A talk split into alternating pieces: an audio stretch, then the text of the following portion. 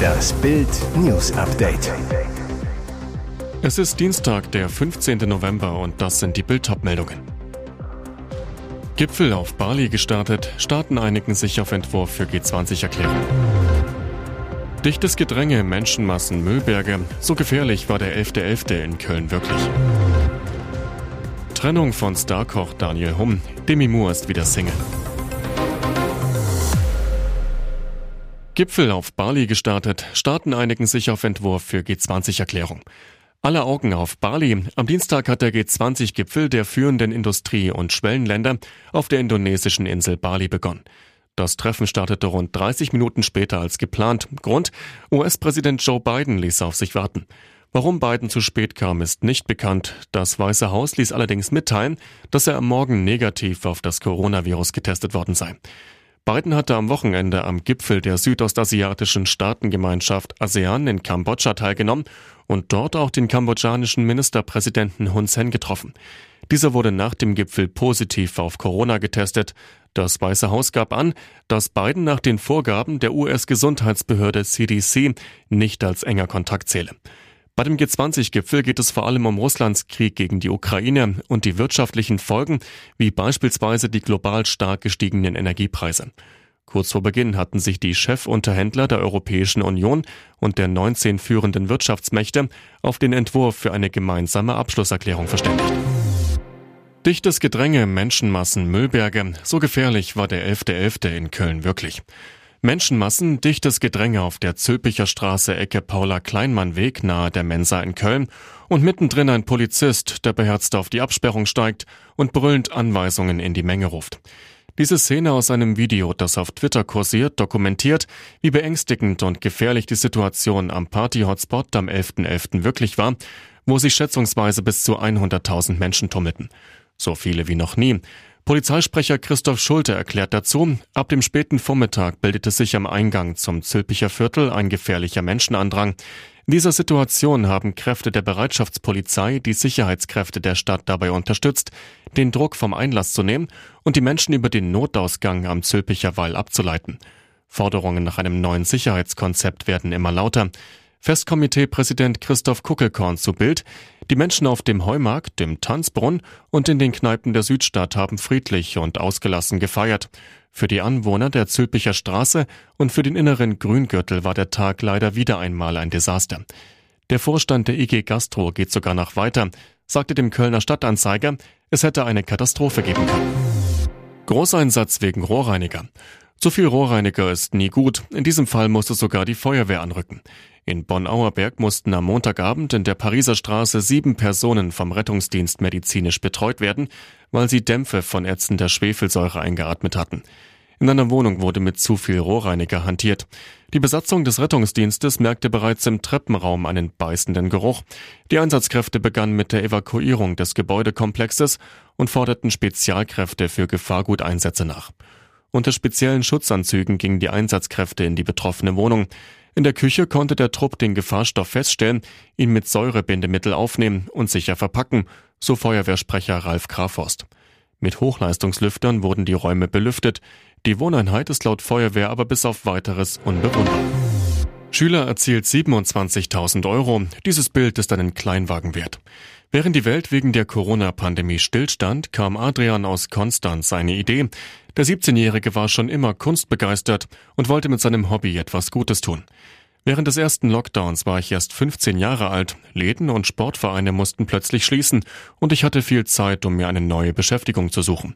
Fotografie, Kunst und Mode fand ich schon immer toll, also habe ich meine Leidenschaft etwas vertieft und angefangen, Aufnahmen von Sportlern zu überarbeiten, erklärt er gegenüber Bild. Als Motive sucht sich der Abiturient Aufnahmen von Profisportlern aus. Es folgt ein aufwendiger Bearbeitungsprozess. Die Fotos der Sportler werden großflächig ausgedruckt, danach überarbeitet Adrian sie mit Hilfe einer Pinzette, überklebt die Bilder mit echten sowie unechten Geldscheinen. Anschließend folgt die Digitalisierung. Immer mit dabei, Geduld, denn das Hobby erfordert stundenlange Kleinstarbeit und Liebe zum Detail. Um möglichst viele Farben wiederzugeben, verwendet der 17-jährige Geldscheine aus aller Welt. Dabei ist dem Sportfan ein Detail besonders wichtig. Die Profisportler bekommen alle denselben Hautton, denn der Sport soll sie vereinen und deren Herkunft zur Nebensache machen. Trennung von Starkoch Daniel Humm, Demi Moore ist wieder Single. Die Gefühle für den Starkoch sind abgekühlt. Demi Moore ist wenige Tage nach ihrem 60. Geburtstag wieder Single. Die US-Schauspielerin und der Schweizer Fünf-Sterne-Gastronom Daniel Humm haben sich getrennt. Das berichtet US Weekly unter Berufung auf das Umfeld der beiden. Bei der Pariser Fashion Week Anfang März hatte sich das Paar erstmals gemeinsam in der Öffentlichkeit gezeigt, allerdings noch etwas schüchtern. Zwar erschienen sie zusammen zum Event, saßen in der ersten Reihe aber nicht direkt nebeneinander. US-Medien berichteten damals, Moore und Tom seien bei Freunden einander vorgestellt worden und es habe sofort Klick gemacht. Im Sommer war das Paar unter anderem gemeinsam in Paris und besuchte die French Open. Demi und Daniel sind viel ernster geworden und verbringen viel mehr Zeit miteinander, sagte ein Insider im Juni zu US Weekly. So romantisch wie der Sommer gewesen sein mag, es bleibt bei einer Romanze. Sie wollten sich nicht in eine intensive Beziehung stürzen, zitiert US Weekly einen Insider. Und jetzt weitere wichtige Meldungen des Tages vom Bild Newsdesk. Kaum noch Platz, Länder und Städte funken Flüchtlings-SOS. Jetzt ist es amtlich, die neue Flüchtlingskrise bringt Deutschlands Städte und Länder ans Limit. Eine Nachfrage der Nachrichtenagentur EPD bei allen Bundesländern ergab, reguläre Plätze in Unterkünften sind oder werden fast überall knapp. Erste Regionen setzen bereits jetzt auf Notunterkünfte. Brisant, die Innenpolitiker der Länder stellen sich darauf ein, dass der Andrang in den kommenden Monaten noch zunimmt. Der Vizechef der deutschen Polizeigewerkschaft Manuel Ostermann kritisiert in Bild, dass Innenministerin Nancy Faeser zuletzt mehr über Bargeldobergrenzen statt über die Zuwanderungsgrenzen diskutieren wollte. Deutschland ist erneut Mittelpunkt der Migrationskrise. Priorität hätten jetzt die Einführung von Grenzkontrollen, die Durchsetzung der vollziehbaren Ausreisepflicht und der Wille, illegale Migration nicht durch die Hintertür zu legalisieren, so Ostermann. Selbst innerhalb der Ampel rumort es, Manuel Höferlin, der innenpolitische Sprecher der FDP-Fraktion, fordert einen Neuanfang in der Migrations- und Integrationspolitik. Höferlin zu Bild, Straftäter müssen konsequent abgeschoben werden, auf der anderen Seite möchten wir die Zuwanderung von qualifizierten Arbeitskräften durch die Einführung eines Punktesystems erleichtern. Tech-Beben erschüttert Amazon. 10.000 Mitarbeiter werden entlassen.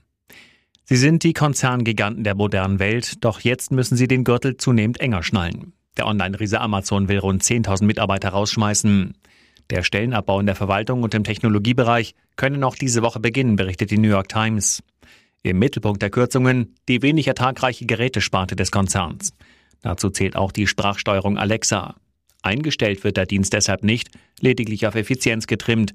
Das könnte etwa die Folge haben, dass weniger neue Funktionen entwickelt werden. Die geplanten Entlassungen kommen kurz vor dem profitablen Weihnachtsgeschäft, der Hochsaison im Online-Shopping. Da zählt eigentlich jeder Mitarbeiter. Das zeigt, wie hoch der wirtschaftliche Druck bei Amazon sein muss. Die Amazon-Aktie musste in den vergangenen Wochen üble Verluste hinnehmen als erste Aktiengesellschaft der Welt verlor der Konzern eine Billion Dollar Börsenwert. Zuletzt hat auch der krisende Facebook-Konzern Meta heftige Stellenstreichung bekannt gegeben. Twitter setzte unter Neuchef Elon Musk die Hälfte seiner Belegschaft vor die Tür. TV-Legende Jay Leno verunglückt, schwere Verbrennung im Gesicht. Er liebt teure Autos, jetzt wurden sie ihm zum Verhängnis. Talkshow-Legende Jay Leno hat durch einen Autobrand schwere Verletzungen im Gesicht erlitten. Das berichtet das Promi-Portal TMZ. Gegenüber Variety sagte Leno, ich bin okay, ich brauche nur ein oder zwei Wochen, um wieder auf die Beine zu kommen. Der ehemalige Moderator der Tonight Show hielt sich am Sonntag in einer Garage in Los Angeles auf, wo seine Autos untergebracht sind. Plötzlich ging eines der Autos in Flammen auf. Wie es heißt, haben die Flammen Lenos linke Gesichtshälfte verbrannt. Sein Auge und sein Ohr sollen aber unverletzt geblieben sein. Der Moderator befindet sich jetzt in einem Krankenhaus, das auf schwere Verbrennung spezialisiert ist. Von 1992 bis 2009 sowie von 2010 bis 2014 begeisterte Leno als Moderator der Tonight Show das US-Publikum. Seitdem lebt Leno seine Leidenschaft für Autos in der Serie Jay Lenos Garage aus. DFB-Ankunft kurz nach Mitternacht. Jetzt startet unser Wüstenabenteuer. Montagnacht um 23.32 Uhr Ortszeit landete die Nationalmannschaft nach sechs Stunden Flug aus Frankfurt in Muscat im Oman. Mit zwei Bussen ging es ins nahegelegene Kempinski Hotel direkt am Meer. Um 0.08 Uhr kamen die DFB-Stars dort an. Rund 30 Fans und Einheimische in Scheichgewändern bejubelten die Spieler. Bundestrainer Hansi Flick ging als erster die Treppe zum Hotel hoch, grüßte freundlich in die Runde. Auch Thomas Müller, Josua Kimmich und Co. hatten gute Laune. Heute Nachmittag steigt das erste Training im Oman. Morgen findet dann die WM-Generalprobe gegen die Nationalmannschaft des Oman statt. Gut möglich, dass Flick da schon große Teile seiner WM 11 aufbietet. Der WM-Countdown läuft. Und nun noch eine Werbung in eigener Sache. Die Red Deal Days sind wieder da. Sichere dir jetzt nur für kurze Zeit zwölf Monate Bild Plus, das digitale News-Abo von Bild, zum Sonderpreis von nur 19,99 Euro statt 79,99 Euro. Entdecke jetzt das grenzenlose Bilderlebnis mit uneingeschränktem Zugriff auf alle Inhalte von Bild.de, Sportbild.de sowie der Bild-Apps. Mehr Infos gibt es unter Bild.de slash Alexa.